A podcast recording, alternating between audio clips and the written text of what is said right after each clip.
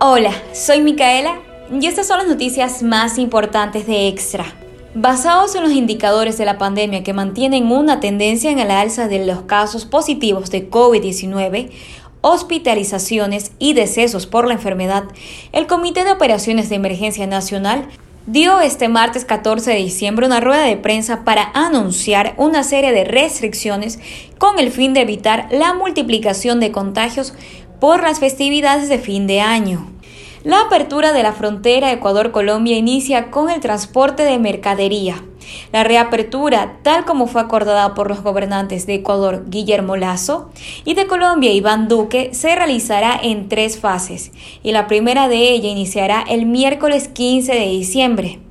Por otra parte, en Quito, desde este 15 de diciembre rigen las nuevas disposiciones sobre la medida vehicular pico y placa, según informó la Secretaría de Movilidad en rueda de prensa. Ricardo Pozo, representante de la entidad, explicó que el cambio principal es en los horarios de aplicación de la medida.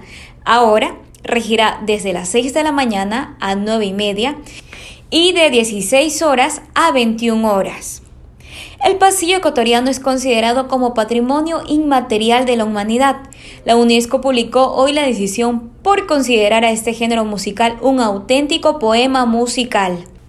En deportes, el partido de vuelta de la final de la Liga Pro, en el que empataron 1 a 1 Emelec e Independiente del Valle, se debió suspender porque la intensa lluvia no permitió que el flujo sea fluido. Así lo asegura el presidente de la Asociación de Árbitros, Luis Muentes. Entrate de estas y más noticias en extra.es.